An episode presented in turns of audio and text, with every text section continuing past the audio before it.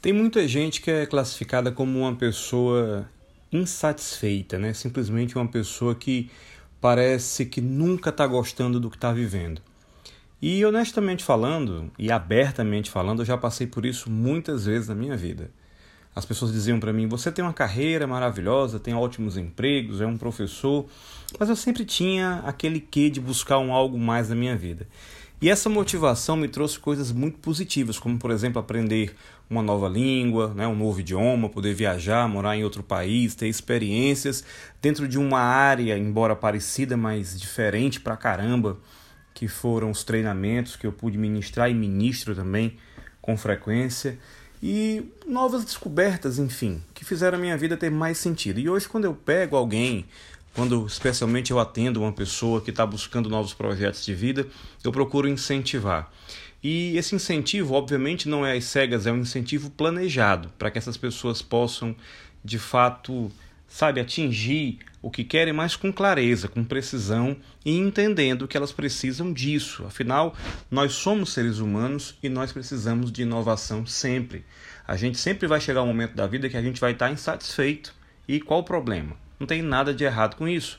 Afinal, a gente sempre vai olhar para uma pessoa e vai observar que ela nunca tem a mesma vida o tempo inteiro. Mesmo aquelas pessoas que são mais comedidas, que são mais estáveis, vez por outra, você observa que ela deu saltos.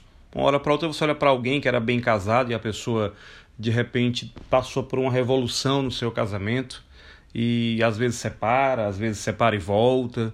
E ela precisava de uma mudança. Só quem sabe, só quem vive aquilo ali é quem está é, é, tá dentro. E honestamente, pelo menos do meu ponto de vista, eu sempre torço para que os casamentos não acabem, mas que eles deem uma chacoalhada para melhor. Ah, isso aí eu sou favorável sim. Isso já aconteceu comigo também.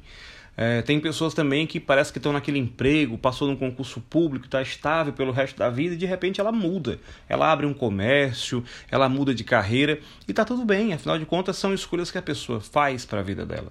Ninguém pode viver o tempo inteiro fazendo a mesma coisa a vida inteira. Na verdade, quando você encontra uma pessoa que está assim, possivelmente ela está fadada a ter uma crise de ansiedade, quem sabe até depressão uma hora ou outra.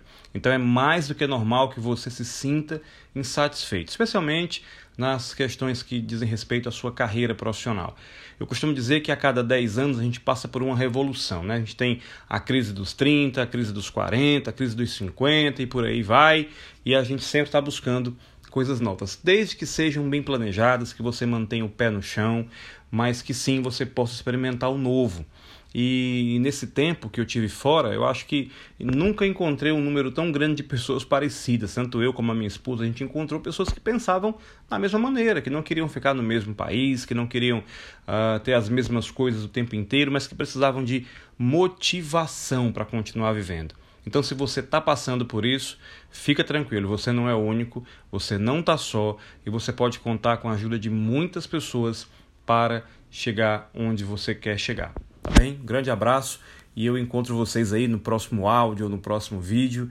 E muito obrigado por fazer parte aqui da nossa lista do nosso canal e do nosso podcast.